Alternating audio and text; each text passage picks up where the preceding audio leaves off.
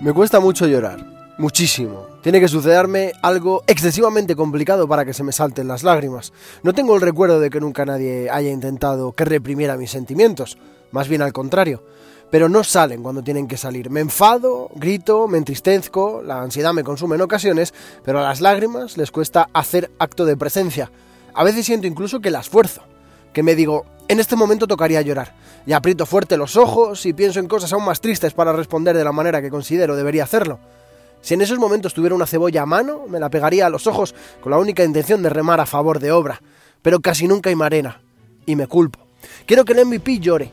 Considero que debe expresar sus sentimientos y sus emociones de la manera que en cada ocasión le broten. Toca desterrar el por qué lloras. Las emociones son las que son. Y nos sale cuando nos salen y el controlarlas o decirle a otro que las controle genera dolor y es egoísta.